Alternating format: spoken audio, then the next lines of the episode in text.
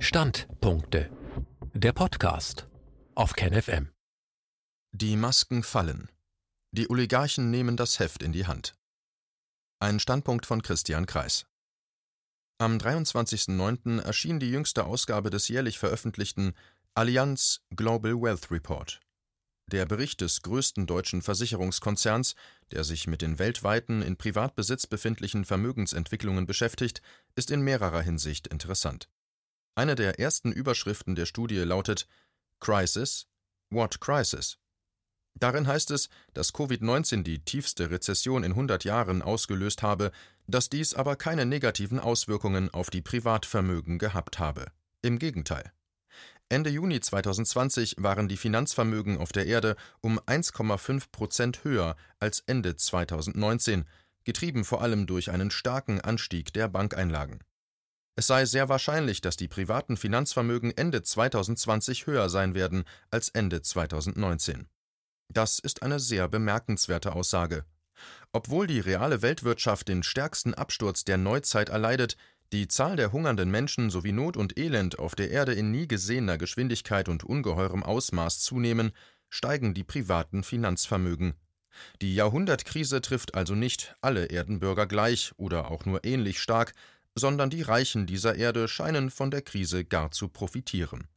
Denn die privaten Finanzvermögen sind in Händen von vergleichsweise wenig Menschen, Laut dem Allianzbericht verfügen die obersten 1% der Erdenbürger über 44% der Weltvermögen, die obersten 10% über 84%.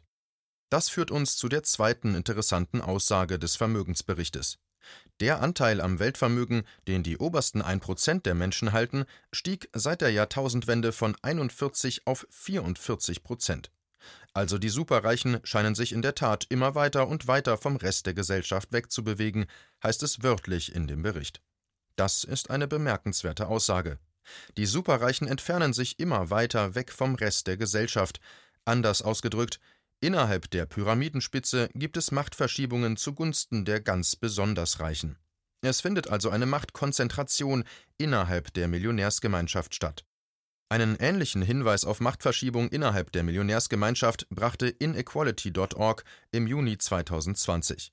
Demnach besaßen die obersten 1% der US-Amerikaner Ende der 1980er Jahre 39% aller Aktien.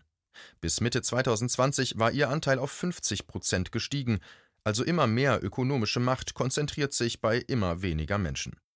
Nicht nur innerhalb der vergleichsweise großen Gruppe der Millionäre finden jedoch Konzentrationsprozesse statt, sondern auch innerhalb der Milliardärsgemeinschaft gibt es eine Machtverschiebung nach oben.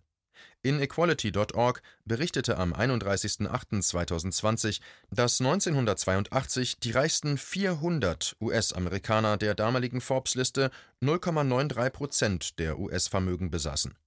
Im August 2020 verfügten die reichsten 10 US-Amerikaner über denselben Anteil am US-Vermögen, das entspricht etwa 853 Milliarden Dollar. Heute verfügen also 10 US-Bürger über einen genauso hohen Vermögensanteil wie seinerzeit 400. Demnach hat sich also die Vermögenskonzentration an der Spitze der USA vervierzigfacht. Halten wir kurz inne. Seit 1982 hat eine Vervierzigfachung der Vermögenskonzentration und damit der Machtkonzentration an der obersten Spitze der USA stattgefunden. Das ist eine enorme Zunahme an ökonomischer Macht. Und noch eine dritte Aussage im Allianz Global Wealth Report ist bemerkenswert. Unter der Überschrift Vermögensverteilung Trendumkehr heißt es in dem Bericht, dass sich 2019 gegenüber dem Vorjahr erstmals die Zahl der Mitglieder in der globalen Wohlstandsmittelklasse von über einer Milliarde Menschen auf unter 800 Millionen dramatisch vermindert habe. Das sind beeindruckende Zahlen. Über 200 Millionen Menschen sind in einem Jahr aus der Wohlstandsmittelklasse herausgefallen vor der Corona-Zeit. Der Hauptgrund dafür ist laut Allianz, dass sich die Wohlstandslücke zwischen armen und reichen Ländern vergrößert. Die armen Länder fallen im Vermögensbereich hinter die Industrieländer zurück. Die Autoren der Studie sprechen von einer Trendumkehr seit 2016, die durch Covid-19 weiter verstärkt werden dürfte, weil die Corona-Maßnahmen die Armen dieser Welt stärker treffe und der Welthandel stark darunter leide. Am Rande sei bemerkt, dass der Allianz Global Wealth Report irreführenderweise Covid-19 für die Jahrhundertkrise verantwortlich macht. Das ist jedoch falsch. Nicht das Virus, sondern die staatlichen Zwangsmaßnahmen haben die Erde in diese Weltwirtschaftskrise gestürzt und all das Elend herbeigeführt. Wie das Beispiel Schweden zeigt, hätte man mit dem Virus politisch und gesellschaftlich auch ganz anders umgehen können, dann wäre der Wirtschaftsabsturz auch nicht annähernd so schlimm geworden, wie ebenfalls das Beispiel Schweden zeigt. Zurück zur Vermögenskonzentration. Eine Studie der ETH Zürich kam bereits 2011 zu dem Ergebnis, dass 737 Spitzenaktionäre in der Lage sind, etwa ein Drittel des Weltsozialproduktes zu kontrollieren. Ein Drittel des Weltsozialproduktes kontrolliert von gut 737 Gesellschaften. Das lässt auf eine ziemlich große Machtposition dieser Eigentümer schließen. Die Autoren der Studie fügen hinzu, dass die tatsächliche, die reale Kontrollmacht der Top-Eigentümer jedoch in Wirklichkeit zehnmal größer ist als die reine Vermögensmachtkonzentration. Demnach würden also die oberen 70 bis 80 Haupteigentümer der Erde etwa ein Drittel des Weltsozialproduktes kontrollieren. Diese Kontrollmacht dürfte sich seither noch weiter konzentriert haben, vor allem wenn man auf die Fonds und die Privatpersonen sieht, die als Eigentümer hinter den Konzernen stehen. Durch die staatlichen Corona-Maßnahmen und die damit verursachte einzigartige Weltwirtschaftskrise sind die Milliardäre sehr viel reicher geworden.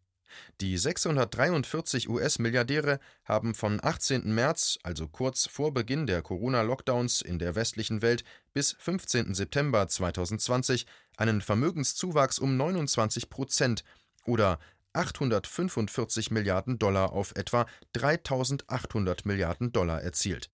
Allein die 15 reichsten US-Amerikaner erhöhten in diesen etwa sechs Monaten ihr Vermögen um fast 50 Prozent auf 1225 Milliarden Dollar. Oligarchen wie Jeff Bezos sahen ihr Vermögen während der Corona-Zeit um 65 Prozent auf 186 Milliarden Dollar steigen. Mark Zuckerberg erhöhte sein Vermögen in den letzten sechs Monaten um 84 Prozent auf 101 Milliarden Dollar und Elon Musk vervierfachte beinahe sein Vermögen auf zuletzt etwa 92 Milliarden Dollar. Elon Musk wurde ja bei seinem Besuch in Deutschland im Sommer 2020 wie ein Staatsoberhaupt empfangen, obwohl nie irgendjemand diesen Menschen demokratisch gewählt hat. Der bekannteste und wohl einflussreichste Oligarch von allen dürfte jedoch nach wie vor Bill Gates sein, der sein Vermögen in der Corona-Zeit um 19 Prozent auf 116 Milliarden erhöhte. Auch der Oligarch Bill Gates ist nie von irgendjemandem demokratisch gewählt worden. Sein Einfluss auf unsere Gesundheitsentscheidungen und diejenigen in der Welt ist jedoch enorm. Auch er wird in Deutschland wie ein Staatsoberhaupt empfangen, nicht etwa wegen seiner Kompetenz in Gesundheitsfragen, die alles andere als vorhanden ist, sondern wegen seiner schieren Kapitalmacht, sonst nichts, das ist der einzige Grund. Denn pure ökonomische Macht übersetzt sich normalerweise spielend in Medienmacht und politische Macht. Ich möchte hierzu den Soziologen Krysmanski zitieren, der die politische und gesellschaftliche Einflussnahme durch große Geldsummen bereits in seinem 2012 erschienenen Buch 0,1 Prozent, das Imperium der Milliardäre, gut auf den Punkt brachte. Zitat Milliardäre bestimmen, mittels eines Geflechts von Stiftungen und Organisationen und durch die Informationsindustrie das Bildungswesen ganzer Länder, ihnen gehören Privatuniversitäten, große Teile des Gesundheitswesens, die wichtigsten Zeitungs-, Fernseh- und Filmkonzerne, sie verfügen über Privatarmeen, wissenschaftliche Berater, Kunst- und Kulturstrategen. Politiker werden ohne große Unterschiede eingekauft. Zitat Ende. Auch der Nobelpreisträger Joseph Stiglitz sieht durch den enormen Einfluss von Milliardären auf verschiedene Lebensbereiche, insbesondere jedoch auf die Medien, die Demokratie in Gefahr. Er nennt ein Kapitel seines 2012 erschienenen Buches The Price of Inequality Demokratie in Gefahr mit Recht. Fazit Die Machtkonzentration hat in den vergangenen Jahrzehnten dramatisch zugenommen. Durch die staatlich angeordneten, freiheitsberaubenden Corona-Zwangsmaßnahmen wird dieser Prozess ungeheuer beschleunigt. Es fallen die Masken. In den letzten Monaten wird immer offensichtlicher, wohin die politische Reise geht, in eine Oligarchie, eine Herrschaft der wenigen Superreichen, also in die Gelddiktatur oder Finanzfaschismus. Die Demokratie wird immer mehr abgeschafft und soll abgeschafft werden. Denn einigen wenigen kommt das sehr entgegen